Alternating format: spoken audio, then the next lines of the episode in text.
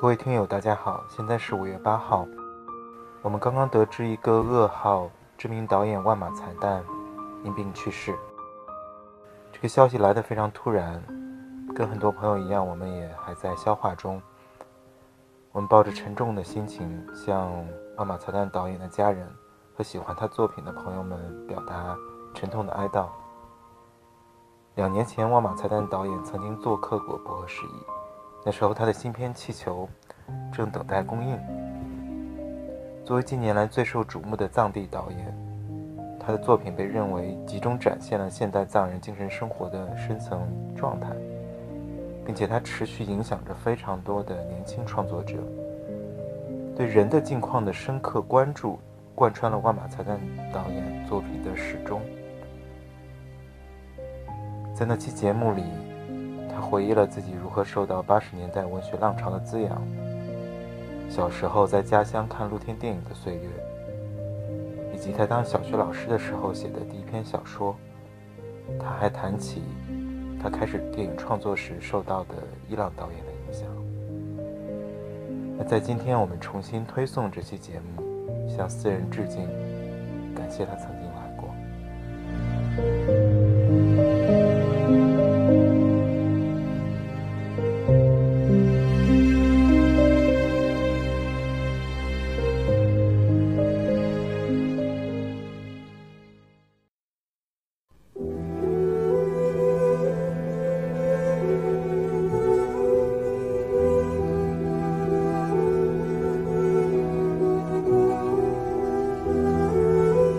进入电影学院之后，就要系统的学习电影嘛。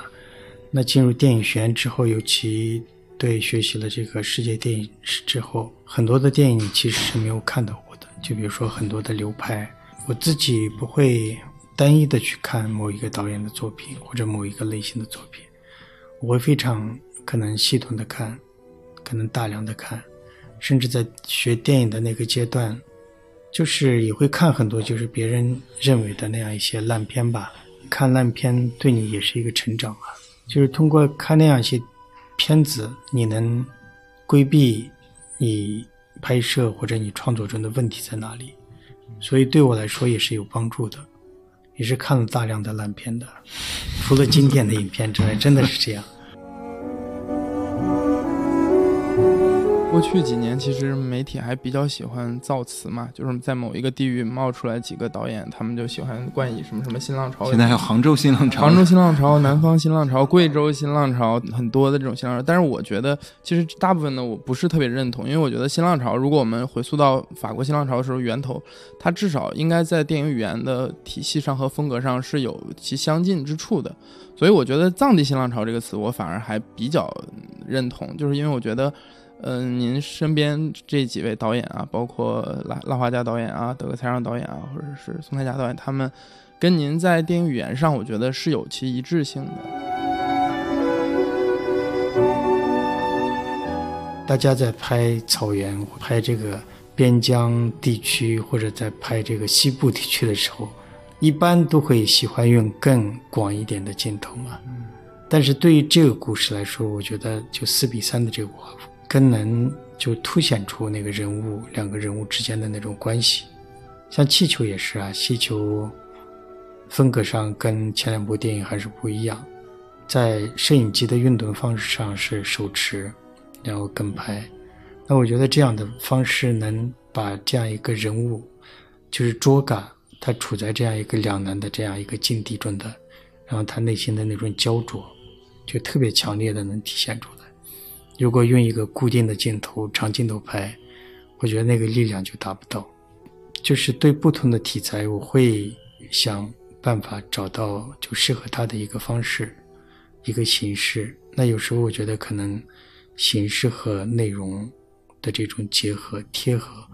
非常的重要。就所谓的这个形式及内容。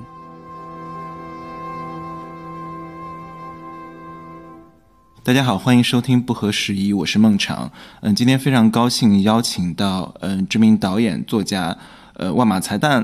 导演，还有北方公园主笔王小笨，我的这个老朋友，然后大家之前也也比较熟悉。大家好，我是万马才旦，我的新作《气球》定档十一月二十号，就马上就要上映了，希望大家多多关照，多多支持。哎，大家好，我是王小笨，这是我们北方公园和不合时宜第二次在电台里面有合作了，然后很开心。上一次是我们的另外两位同事一起聊了《月下》，然后这次我也很喜欢万马导演的作品，然后正好有这个机会，大家一起来聊一聊。刚才万马导演也提到这个新作《气球》即将上映，然后我也是前几天去看了诶放映场，然后我觉得非常喜欢，所以说也希望跟大家来分享，同时也从这个作品延展出去，嗯，聊一聊万马导演的创作这些年的创作，因为刚像小笨刚才聊的，其实我们都很喜欢您的这个创作，包括您这从三部曲到现在新的三部曲，包括我们可能也很感兴趣您的这个创作的脉络，包括主题，可能在您这些创作作品中有一条。可能有一条创作的主线，那我们也希望，嗯，我们这个系列也希望跟不同的创作者进行交流，聊创作者他所呃面对这个时代和自己所处的环境进行的表达和创作。那咱们就先从气球聊起，小笨还没看啊，对我还没有机会看到时候第一时间会去电影院支持一下。对，对我前几天看了之后，我很喜欢。我看的时候其实想到好多好多事情，包括想到我还想到伊朗的那个那个片子《一次一次离别离》，呃，因为它有点像在一个平静的日常、波澜不惊的日常生活中，然后开始有有一些暗涌在流动，然后最后形成惊雷，然后它有一个矛盾的。爆发。那我其实我其实看的时候也看到了，一开始这个从这个气球其实是避孕套的那个生殖隐喻，然后到种羊，然后再到可能夫妻之间说，哎，是否应该考虑再要一个小孩？这主线的这个生殖隐喻，我当时现场还向您问了一个问题，说，哎，这个女主角其实她一度要考虑做出呃堕胎，就是不再要生下这个孩子的决定。我还问万马导演说，他是否有一个性别维度在里面做一个。呃，做一个反抗。万马导演跟大家简单介绍一下，说这个《气球》这部作品的创创作吧，因为可能很多听众、年轻朋友们还没有机会看到这部作品。对这个电影的创作的缘起其实比较早，就是那时候还在北京电影学院嘛。那我有时候就周末什么的，偶尔会去这个中央民族大学去见见老朋友，然后有很多老乡在那边。有一年大概也是这个季节吧，大概秋冬交替的这样一个夜晚。然后我经过这个中关村双安商场大概那个位置的时候，突然就在风中看到一个红色的气球在飘，就一下子被这个意象所吸引，觉得这是一个特别好的一个电影的意象，然后就希望把它嗯呈现到电影里面，所以当时就就展开了想象嘛，就有时候我自己以前写小说，然后。有这个灵感到来的时刻，那一下子就可能就收不住了，就马上会展开很多的联想，然后这种联想可能跟自己的这种经验、跟自己背后的文化，或者跟自己所处的这个地域是有关联的，所以当时就把这样一个意象跟藏地产生了一个关联，然后很快就想到了，就是另一个重要的意象，就是白气球，也就是避孕套嘛。那我小时候可能大家很多人就是看了这个电影之后，也有这样的呃经验的联想。对，我们都会心一笑，因为小时候的确是小时候都说都说对有这样一个经历什么的，所以就把这样一个红色的气球跟另一个白色的气球这样一个意象连接在了一起，然后就慢慢就有了这样一个故事。后来就是因为种种原因，然后这个呃剧本写完之后。没有拍成就放下了。那当时我觉得剧本它只有拍出来才有意思嘛，所以我觉得这样一个题材、这样一个故事、这样一个表达，就是放在那儿有点可惜。然后就根据小说的这样一个特点表达，把它改成了一个小说，一个短篇小说，然后就发在了这个呃一七年的广州的这个花城杂志上。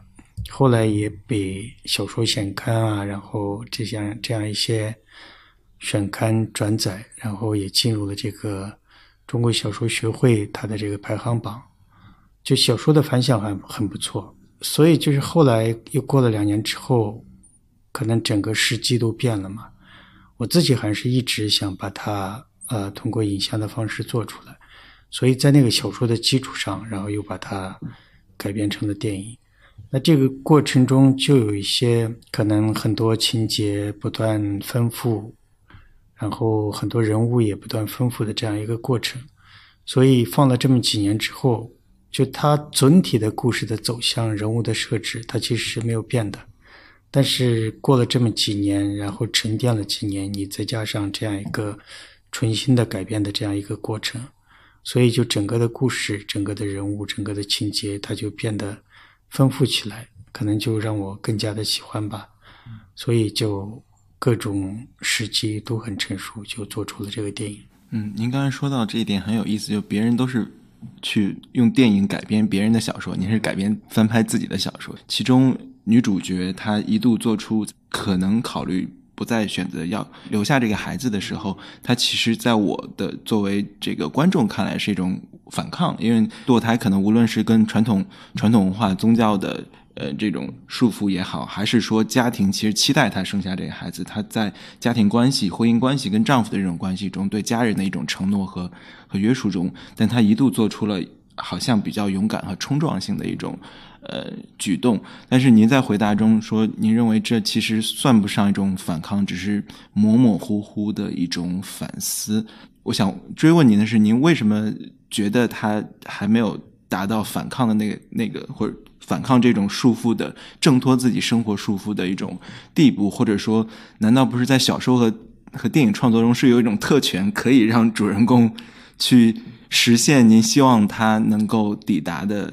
命运境地吗？你没有行使这样的特权，让他去挣脱，是怎样的考虑呢？对，就是这个影片的就核心的东西的提炼，我们在这段时间在宣发很多，就比如说海报上也会出现这一句话嘛。就信仰和现实如何抉择？我觉得这个是关键。所以这样一个女性，然后她生活在藏地底层，然后藏地比较传统的这样一个地方的这样一个女性，我觉得她能做到的就是这样。所以这个片子的结尾是一个开放式的结尾，我觉得也是跟这个有关联的。其实我在构思这个故事的时候，那你其实是很难替这样一个主人公做出什么。抉择或者做出一个判断的，就刚刚你说了，这个作者的权利可能是比较大的，然后可以让他死，然后也可以让他起死回生之类的。但是我自己确实是呃没有办法的。就我对那个人物，对通过对那个人物的了解，然后对那个人物身边的困境的这样一个描述，你其实很难是让他做出一个特别。清晰的那样一个抉择的，所以他虽然有一些反抗，虽然有一些反思，那这样的反思，这样的觉醒，他其实也不是一个彻底的觉醒，他不想一个可能像都市里的一个知心女士这样的角色，她只是一个底层的，然后受着这个传统文化的影响，然后另一方面也有来自现实层面的方方面面的压力的这样一个女性。所以她这样的觉醒只是一个懵懵懂懂的那种觉醒，那他这样的反抗也是一个没有那么大力量的一个反抗。作为作者安排他有那样的觉醒，然后有那样的一点点的反抗，我觉得这个女性就已经很了不起了。有时候我觉得她确实像一个圣女，就尤其我们看这个国际版海报的时候，她站立在那儿，然后这个气球挡在她的肚子上。就像她怀孕了一样，那这个时候我感觉对她确实就像一个圣女，她承担着太多的这种苦难，太多的这种压力。在内地放的时候，有些观众就觉得她可能已经堕胎了嘛，她已经准备打掉了，然后她打掉之后，她要去跟这个妹妹。尼姑要去山上的寺院住一段时间，逃离了嘛？逃离了他那个生活。对，我觉得就是一种逃离啊。对我来说，他做出一个很难的选择，然后他只能选择的这个路，只能只有这个逃离。那这个逃离也不是一个完全的逃离，他想完全的逃离，我觉得是不太可能的。那另一方面就是他有这种来自信仰的这个压力吧。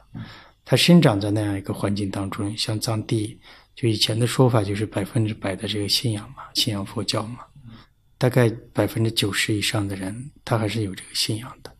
所以这样一个信仰的东西，其实已经进入了藏人的生活的方方面面，其实已经成了他们日常生活的一部分。所以你要对这个信仰做出一个反抗，或者做出一个彻底的这个反思质疑，像她那样一个女性，我觉得是不太可能。所以就是一开始在构思这个剧本的时候，构思这个故事的时候，想到的也是最后的一个画面，然后想到的也是这个结尾，就一只红色的气球，然后它飞起来，从小孩手中脱落，然后飞起来。飘起来，然后越来越高，越来越远，几乎就消失不见了。小说也是这样写的，嗯，然后结尾也是采用了这个结尾。我觉得它的结尾只能是这样的。一只飘在北京的红气球飘在了藏地。对我看，的确是不同的观众可能会投射进不同自己的生命经验。我就立即看到了女权主义的那个维度，就像您刚才说的，这种传统信仰跟现代观念的冲突，包括轮回的观念，在您以往的作品中也一再出现。小段是看了撞死了一只羊，是吗？我还没机会看这部作品，咱们俩正好。对，因为撞死的一只羊是去年上映的嘛，我也是第一时间就去电影院看了。我当时也是非常喜欢那个。那部电影，嗯，我觉得它首先它从整个的视听语言和影像风格上和您原来的作品是有有超越的部分的，因为有一些魔幻现实主义的东西是出来了，然后其中的画幅四比三的画幅嘛，包括有很多镜头的选择、梦境的呈现，我觉得是很新颖的。但是因为气球的电影我虽然没看，但小说我已经读过了好几遍了，我也知道这里面其实。两个电影虽然它反映的侧重点不同，但其实都有关于轮回的这部分。如果我没记错的话，您其实好像也是宁玛派的信徒，是吧？其实对，在藏地不会分得那么清楚，但是就我们老家那边就是呃宁玛巴嘛，有宁玛巴寺院啊什么的。然后我这个名字也是跟宁玛巴有关联的，就是藏人的所有的名字可能跟这个他所述的那个教派是有有一些关系的。像万马就是莲花的意思，那莲花生大师是尼玛巴的这个创始人嘛，然后叫白马三宝啊，那他的这个名字里面也包含了就万马这个词汇。对我，我刚刚想问您的就是，不同的作品之间，但是其实都有轮回这样一个主题嘛？这个主题跟您自己的这个无论是信仰这部分，还是个人的生活经验，是不是也有一定的关系呢？这个我觉得跟我是个呃藏族人，或者我是生长在那样的。地域或者那样的文化环境中是有关联的吧？就刚刚我也讲了，你要讲藏人的生活的话，不可能撇开他的信仰的部分，然后单独的讲其他的这种单纯的生活。就他们的信仰跟他们的生活是合在一起的，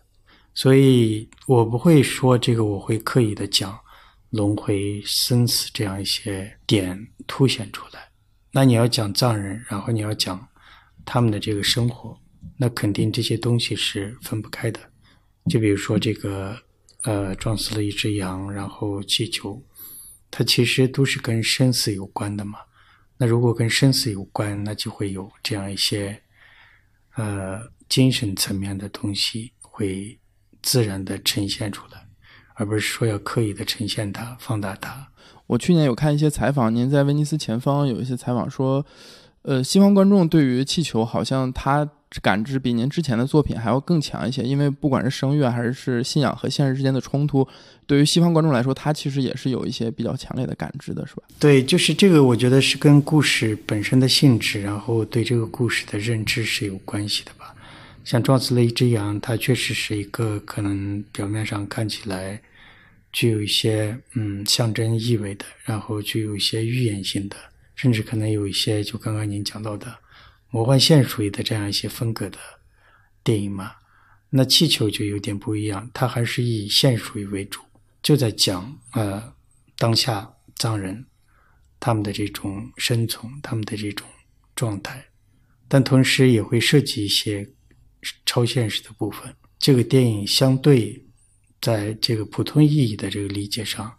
它其实是没有太多这个难度的。嗯，就就像您这一系列作品，包括之前的藏地三部曲，以及以最近这三部，好像又连起来了。你有没有回回望去梳理过，或在您创作的时候有一条主线在在牵引着？就是您最关注的一个核心议题，在包括刚才我们聊到说轮回信仰，这其实是藏地精神生活中的呃基本面貌。那就像您说这。不不可能绕开它去呈现藏地的生活。那您有没有特别关注再抽离出来，一直关注的一个主线？比如说，我们我可能比较浅薄的读出来的，或或从您之前创作中读出来，可能是人的状态，人跟他周边环境的，他可能有冲突，有有融合，然后可能也有一种。紧张的关系，然后人还人自身还有一种孤独的关系，因为人可能在，因为我想藏地离我们都市生活，就现代都市生活中，它跟自然特别近，所以人跟自然在一起的时候，那种天然的孤独感就就出来了，人的人的渺小和存在的脆弱性，这是我从万马导演的创作中看，但是这当然是我。作为观众的一个解读，我不知道您自己有没有梳理过您的这个创作的母题。这个东西我觉得是比较复杂的。当然，你所关注的肯定是人的这种基本的问题，就包包括孤独、苦难，甚至很多层面的一些东西吧。但是你要让我总结出一个主题的东西，其实比较难的。就是尤其是电影，我觉得电影的创作它是没有这种所谓的规律性的，在创作上。就我自己写小说嘛，那小说的创作，你可以就是能清楚的看，就是你回望你自己的创作的时候，你是能看到一个轨迹的。就比如说你对某个主题的关心，然后你对呃某一个这种表现方法或者流派的这种关注，那每个时期你是可以比较清晰的看到的，它是有一些规律的。就是电影作品，它确实充满了这种很多的不确定因素。它会受到太多的这种限制，外在的、内在的，方方面面吧。所以，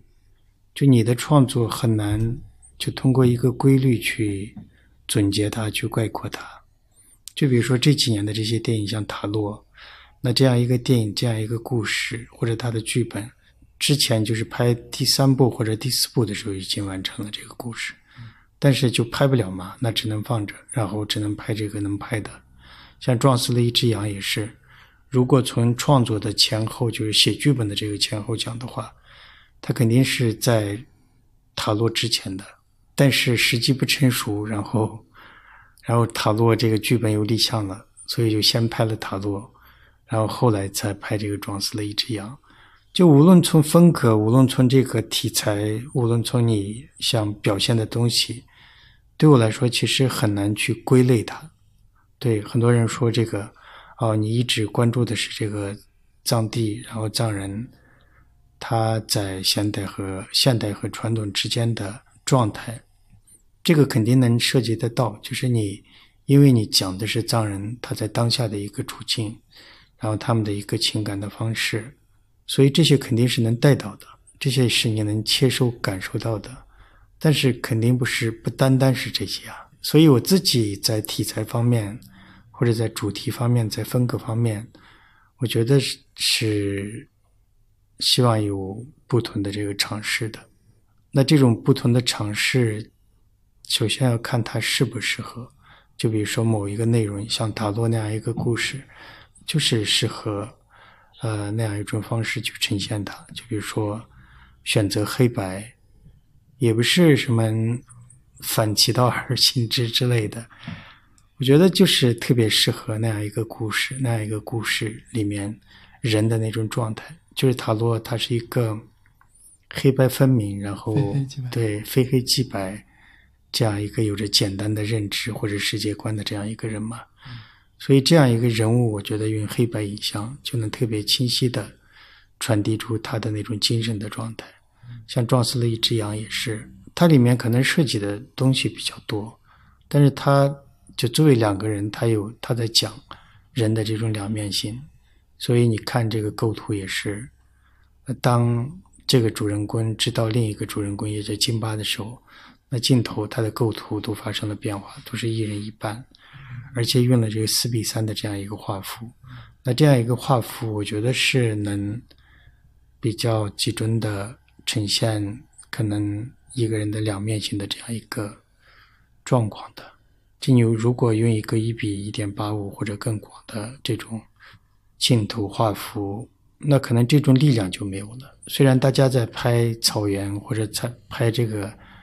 边疆地区或者在拍这个西部地区的时候，一般都会喜欢用更广一点的镜头嘛。嗯，但是对于这个故事来说，我觉得就四比三的这个画幅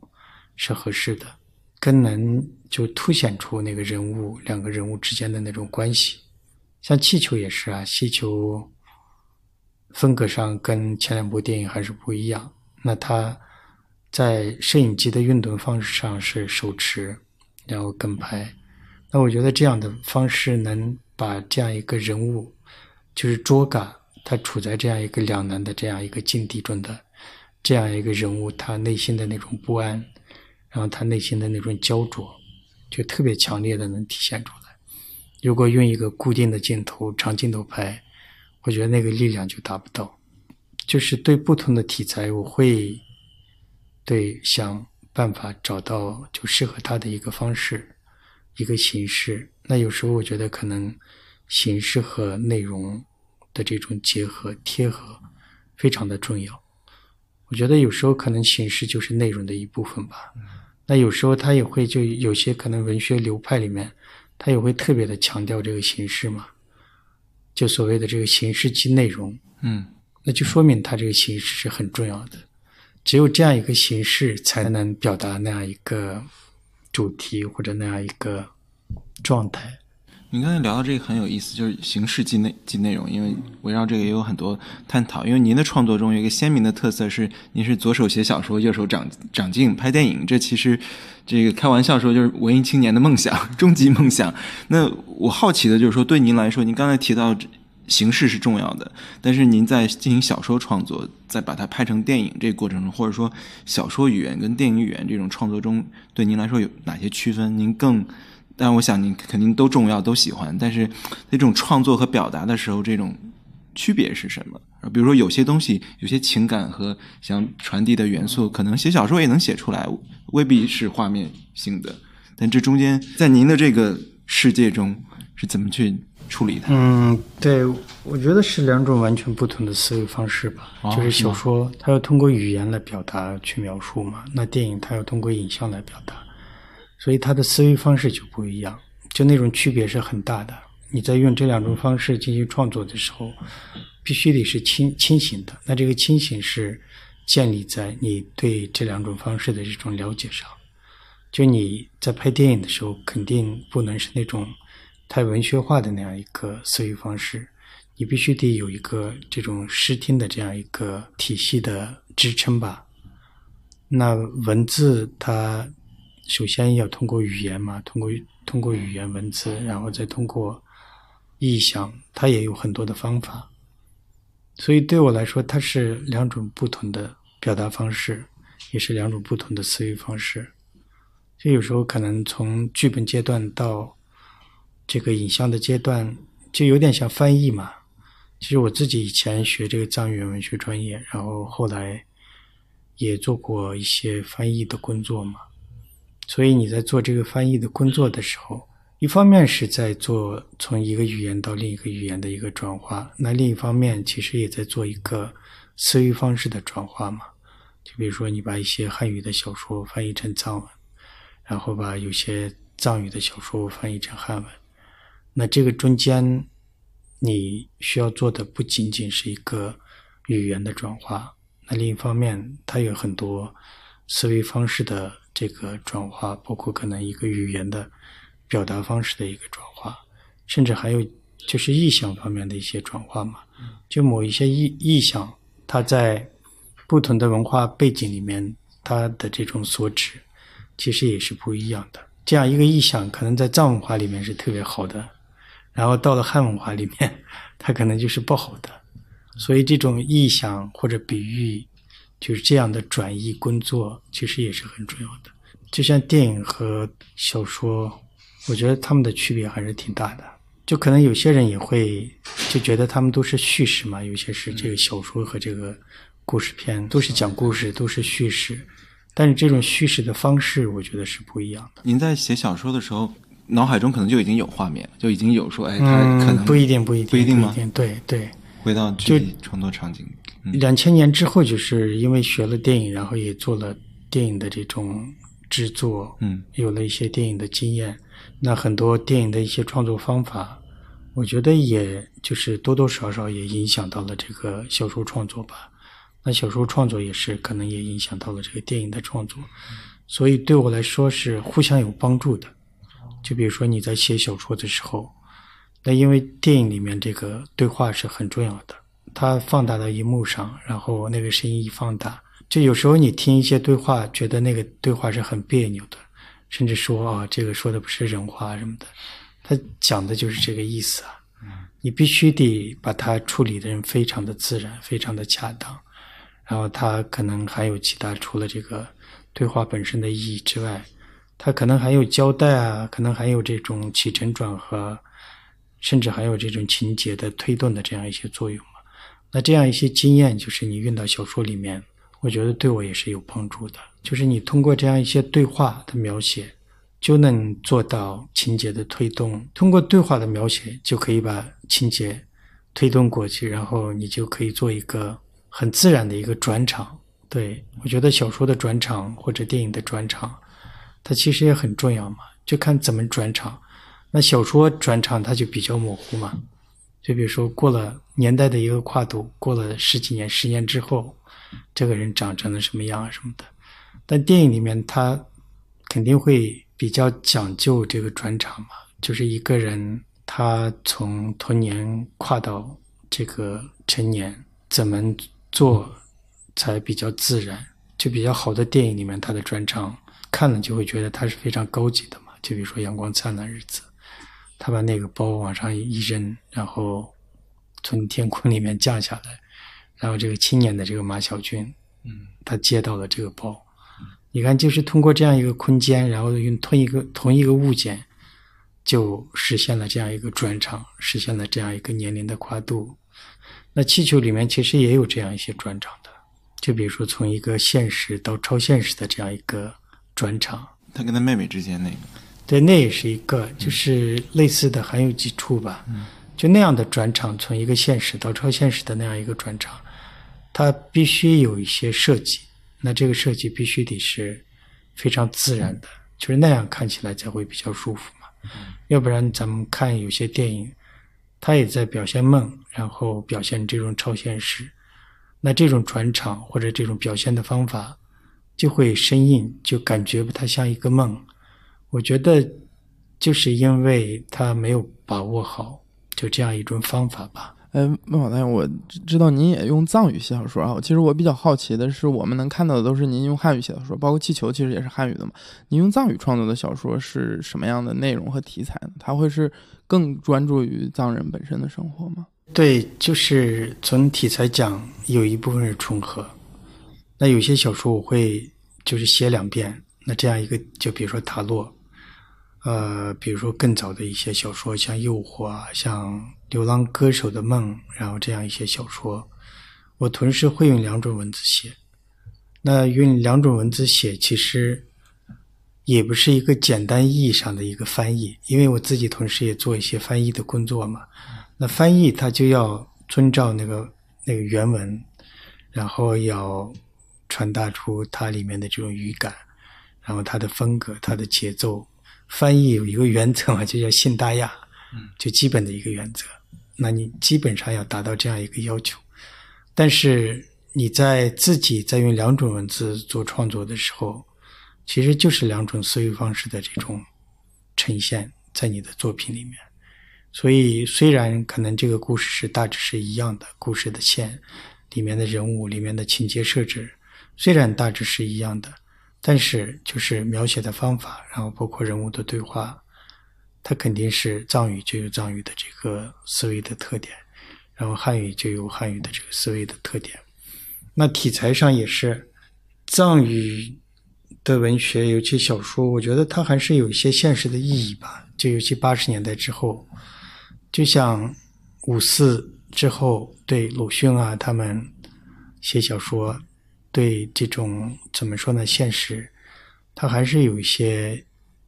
直接的意义。就比如说批判性对国民的这样一个劣根性的批判，就比如说药啊这些，它还是有一些对批判反思在里边。所以在藏地也是八十年代之后，文学是特别火的，然后诗歌可能尤其火，就小学生可能也会出诗集啊什么。这种文学的这种反响影响力，就有点像八十年代初的中国当代文学的那个样子。就有一些反思文学、伤痕文学出来之后，那就非常火嘛。像一本杂志，像《十月》啊这些，那时候印数基本在十万以上嘛。所以跟这种国民是有非常紧密的关联的。所以那时候在藏地也是这样，就是小说它是具有一定的社会意义的，就所谓的文学的这种社会价值、社会意义、批判意义，它还是存在的。所以很多作家他会通过这种文学的描写，诗歌、散文或者尤其小说，他会把很多社会的现象，然后写出来进行批判、进行反思，这样的文学作品也有。所以我自己也是。受过这些方法、文学方法的影响吧，也写过一些就特别现实主义题材的这样一些小说。所以这样一些小说对我来说，可能只是对藏族读者是有意义的，只是针对某一个群体的。他可能离开了这样一个语境，离开了这样一个群体，他可能就没有太多的这种社会的意义。所以我一般不会用汉语来写作。那一般就是可能讲人本身的东西，就比如说讲人的孤独、人的这种处境，像这样一些作品，我可能都会用双语来写。就比如说我的处女作叫《人与狗》，那个是在我小学在小学当老师的时候，在那样一个状态之中写的，然后当时也没有发表。然后后来上大学之后，写作课上被老师看到，然后觉得可以推荐到一个杂志试一试，然后后来就发表了嘛。那那样一个对处女座，你现在回头看的时候，还是就有很多那种你现在一直保持到现在的一些东西吧，比如说孤独，比如说可能这种就是对某些事情的这种悲观的情绪。甚至可能悲观主义的这样一些情绪，就一直都有啊。就这样一些秉性，这样一些可能跟你生命有关的东西，一直就留到了现在。嗯，刚才温马导演说的时候，我听到了一点源头，就是说提到八十年代的这个滋养，其实就是您应该很受当时八十年代整个八十年的这个文学，包括大家启蒙，大家聊这些观念。创作，对对，这整个八十年代的滋养我听出来了。对，因为也也看到您，因为我其实还挺想问一个个人问题，就是说，可能很多很多年轻的朋友特别关心，说文艺创作者万马才旦是如何炼成的？整个这个肯定他有一个原来有字嘛，有一个有一个脉络。然后您看的小说、关注的诗歌、音乐、呃文学等等，并且我也看您在其他采访中提到说，您在这个文革期间怎么去寻找这个文艺的资源，有有书的资源就尽可能的去吸取。那可能跟大家现在好像处于一个文艺爆炸的年代，你只要登上网络，有无数的影像和文艺资源可以获取。但大家好像这种创作的那种蓬勃的那种力量，我不知道是不是是不是在下去。就是您能聊一下您的这个文艺资源吗？就文艺创作者万马才旦的是怎样炼成的？对，我觉得这个肯定跟你的这种整个的成长是有关联的嘛。就是成长过程中。你遇到的很多的事情，然后包括你这种接受的教育啊，包括你自身的这个一些特长吧，就比如说你可能写作是你比较擅长的事情，那你做其他事情的时候，可能就一塌糊涂，肯定是跟对某个人的这种天赋，他的一些特点也是有关系的。那这样一些天赋，这样一些特点，怎么慢慢的磨练出来？那跟整个的时代或者跟你整个的成长也是有关联的。就比如说电影，我几乎是看露天电影长大的嘛。在我童年时候，然后就那时候露天电影几乎大概一个月就会来个一两次，那几乎都是些革命题材的电影。所以后来到了电影学院学这个中国电影史，然后我们老师讲那些每个阶段的这个代表性的。电影作品的时候，就你发现那些电影你是看过的，你是整个顺着这个中国电影史的这样一个脉络去成长的。小时候你在村庄里面，你看露天电影，然后你到了这个初中，到了县城，那时候影院还在，然后学校里面偶尔也会放嘛。整个那个过程的电影几乎是看过的，像一些革命题材的电影，从黑白到彩色，到八十年代初的时候，随着这种改革开放，然后随着这种文学的流潮流派，就比如说伤痕文学，当时大家提到的这个伤痕文学，班主任啊，然后后面的这种反思文学、改革文学、寻根文学，有很多种分类嘛。那那时候其实文学跟这种电影的关系，我觉得还是比较密切的。就是那时候的电影还是喜欢改编小说，嗯，对，从小说里面改编，从小说里面这个找题材，所以在那个年代，你可以看到很多就是经典的文学作品，然后他们也改编成了小说。那后来可能就是电影创作者，他们也意识到了电影和小说之间的这样一个区别。那这样的争论可能之前很早以前就有，就比如说话剧和电影之间的这样一个争论。一开始可能认为话剧和电影是一家嘛，那后来觉得他们的表现方式不一样，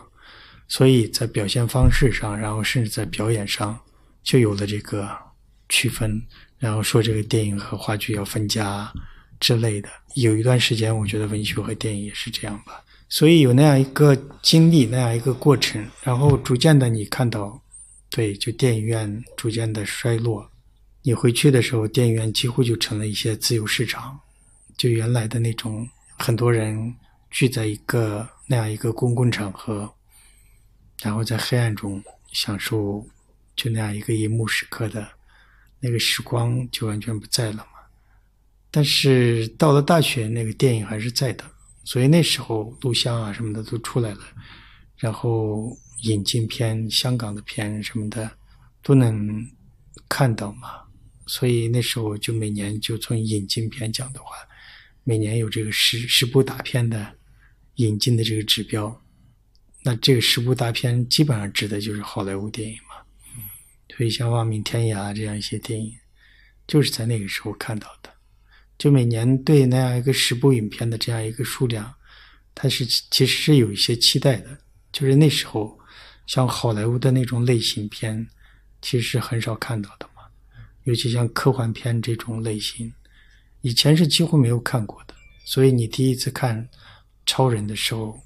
就会很惊讶，就会觉得那个想象力是非常丰富的。我看那个万马导演的创作的时候，我会想到一点，说我在。小时候，我对藏地表达和这个文艺创作的理解，可能就是红河谷这样宏大叙事。但是好像也跟小笨前几天聊到说，这个藏地新浪潮，如果这个 这个 term 存在的话，那其实我们看到的是去宏大叙事，就回归了日常生活，看到人们日常的境遇，然后他的情感状态以及日常生活中的这种思想变化。小笨不知道这个前天跟我聊这个藏地新浪潮，你好像非常非常关注这个脉络。对，因为过去几年其实媒体还比较喜欢造词嘛，就是在某一个地域冒出来几个导演，他们就喜欢冠以什么什么新浪潮。现在还有杭州新浪潮、杭州新浪潮、南方新浪潮、贵州新浪潮，对，很很多的这种新浪潮。但是我觉得，其实大部分呢，我不是特别认同，因为我觉得新浪潮，如果我们回溯到法国新浪潮的时候源头，它至少应该在电影语言的体系上和风格上是有。其相近之处的，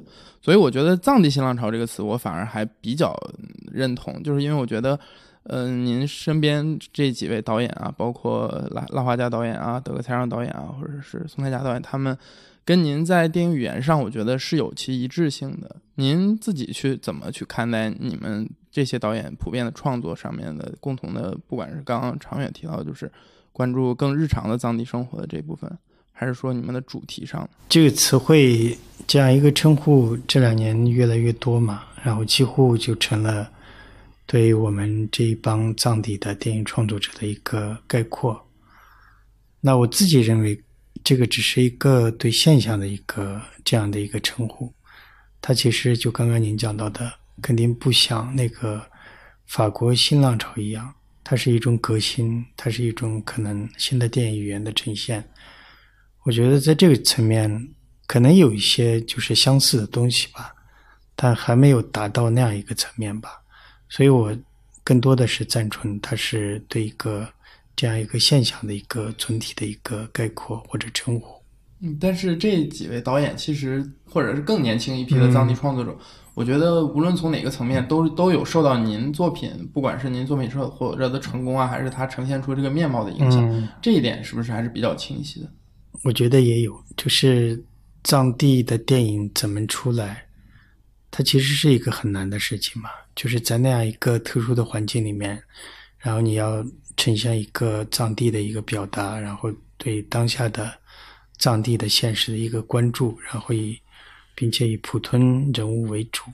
没有太混大的叙事。那我觉得这方面是一个借鉴吧。就比如说我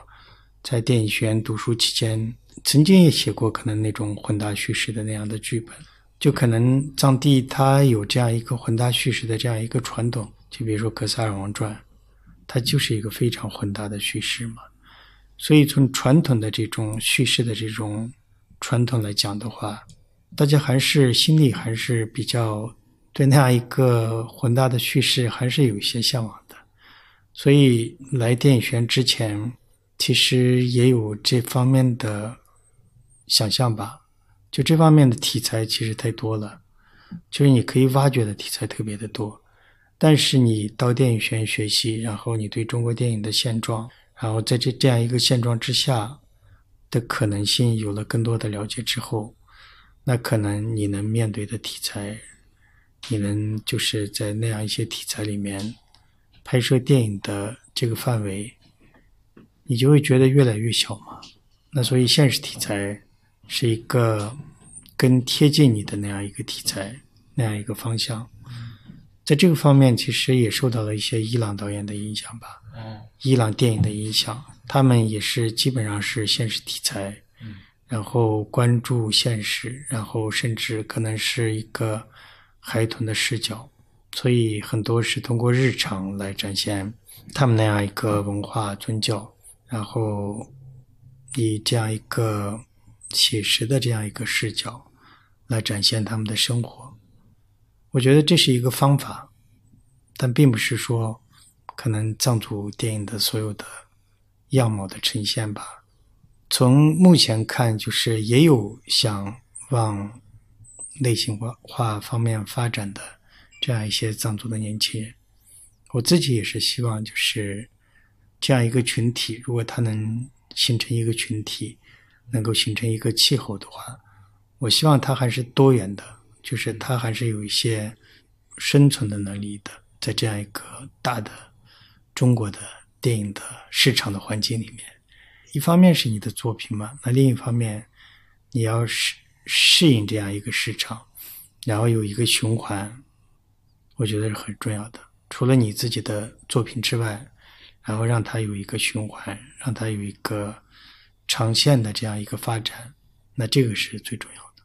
对，因为您刚刚提到说类型化和题材啊，我觉得。其实有一个我个人还蛮不舒服的事情，就是过去这些年里面，藏族题材的电影里面，在如我们用票房这个层面来衡量的话，反响最好的其实还是那部《冈仁波齐》嘛，它的票房其实是过亿了。但我觉得那部电影它满足的就是城市人对于西藏那些还是最表面、最符号化的想象，比如说雪山啊、长头啊、信仰的这部分。但反而是像您和其他这几位导演这些更日常化的电影还没有被。更广泛的观众所接纳和吸收，您觉得是不是还是需要一个过程，让大家逐步从，也就是去神秘化呀，或者是关注到更日常的部分，还需要一个时间的过程呢？这个还是需要一个过程吧。就一方面是市场对这样一个题材或者这样一类题材的接纳度，然后另一方面就是创作者自己看怎么逐渐的有没有一个方法去适应这样一个市场。我觉得是一个相互可能成长的这样一个过程。这几年的一些藏族题材，就是藏族之外的这样一些创作者，我觉得他们的整个的这种创作的态度也在发生变化吧。至少你能做到一个平视的一个角度嘛，你能比较切身的去接近这个题材，然后去了解这个民族或者他们的文化。我觉得态度是在发生变化的，就不太像以前那样，他可能是。带着某个俯俯视的角度或者某个仰视的角度去看待这样一个题材，那这样的结果形成的要么就是猎奇化，可能甚至丑化吧。但这两年就是大家随着电影的认知，然后随着对自己熟知的文化之外的文化的一个认知，那我觉得态度是发生在发生变化的。从这几年的一些电视，从这几年的一些电影，你能看出来吧？嗯。就大家的这个审美和接受度也在多元化，这当然也是一种进步了。就观众审美的进步，我觉得是非常重要。包括可能其他的文艺作品也是这样的。很多人提到您对您对藏地年轻创作者的这个支持，然后包括为他们撑开一些空间，就是坊间。有很多这个赞誉。我刚才听您提到说，您也受伊朗一些电影导演的影响。那您有没有个人有没有平时比较关注或个人私心很喜欢的导演的创作？我自己对就是看的比较杂，相对进入电影学院之后就要系统的学习电影嘛。那进入电影学院之后，尤其对学习了这个世界电影之后，很多的电影其实是没有看到过的。就比如说很多的流派。你也是不知道的，所以你需要一个系统的了解、系统的学习的过程。我自己不会单一的去看某一个导演的作品或者某一个类型的作品，我会非常可能系统的看，可能大量的看，甚至在学电影的那个阶段，就是也会看很多就是别人认为的那样一些烂片吧。我觉得你看烂片对你也是一个成长啊，就是通过看那样一些。片子你能规避你拍摄或者你创作中的问题在哪里，然后你可以避开一些东西，所以对我来说也是有帮助的，也是看了大量的烂片的，除了经典的影片之外，真的是这样。我还有一个就是我们聊了这么多关于万马导演的创作，呃，包括表达用小说、电影这些。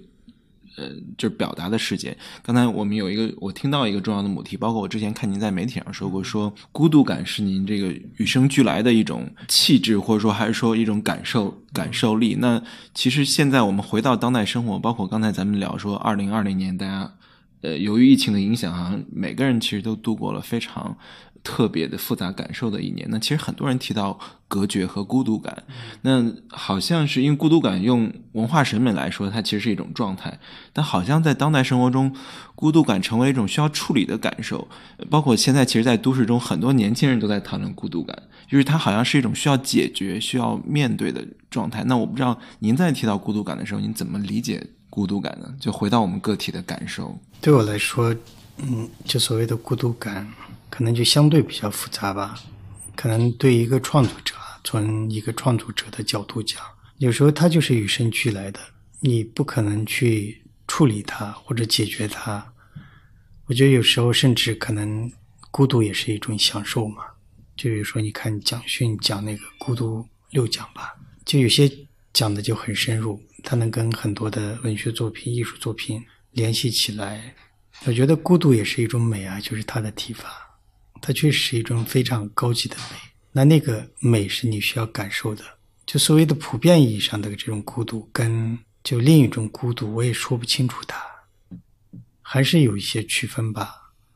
就比如说我小时候也有这样的经历嘛，就可能你在一个很空旷的地方放羊，就像塔罗一样，它是几乎是一年四季在那样一个空间中生活的，所以。他那样一个人，然后他能感觉到的那种孤独，肯定就完全不一样啊。甚至有时候我会觉得，孤独它是有形状的，你是可以描绘出来的嘛。你一般说孤独的时候，它是一个很虚的词，它是一个抽象的东西。但是你在想象它，你在感受它的时候，可能我觉得它是具象的，它是可以描绘出来的，它是有形的。所以为什么在塔洛？这部电影里面，我花那么大的篇幅去讲塔洛的状态，就是想突出他那种孤独的处境吧。小说里面写这个塔洛上山然后回来的时候，就几乎就没有费什么篇幅笔墨，然后就一个过渡，就刚才讲到的一个过渡。塔洛上山住了十五天，就带着这个一百多只羊就回来了，卖掉了。观众或者读者，他可以想象吗？他可以通过之前的这种设定，想象塔洛的这种处境，想象他为什么能做出这样一个决定。但在电影里面，我觉得这样是不够的，需要通过影像的方式去处理它、强化它、把它表现出来。所以这个一方面就需要场景、拍摄方法，嗯，它的形式来支撑它；另一方面，我觉得你这个创作者或者你这个表达者、作者就需要这样的感受啊。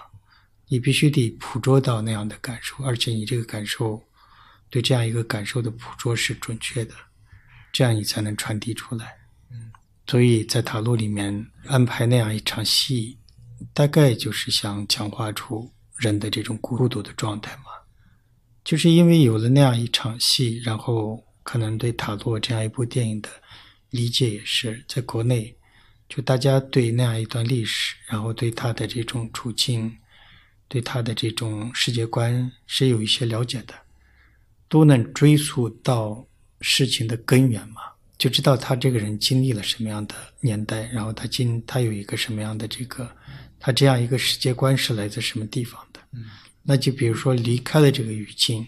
然后你在一个完全西方的这样一个国家放这个电影的时候，那塔洛被那个东西其实是完全没有意义的。他就像念经一样，或者就只能说明这个人记忆力很强嘛，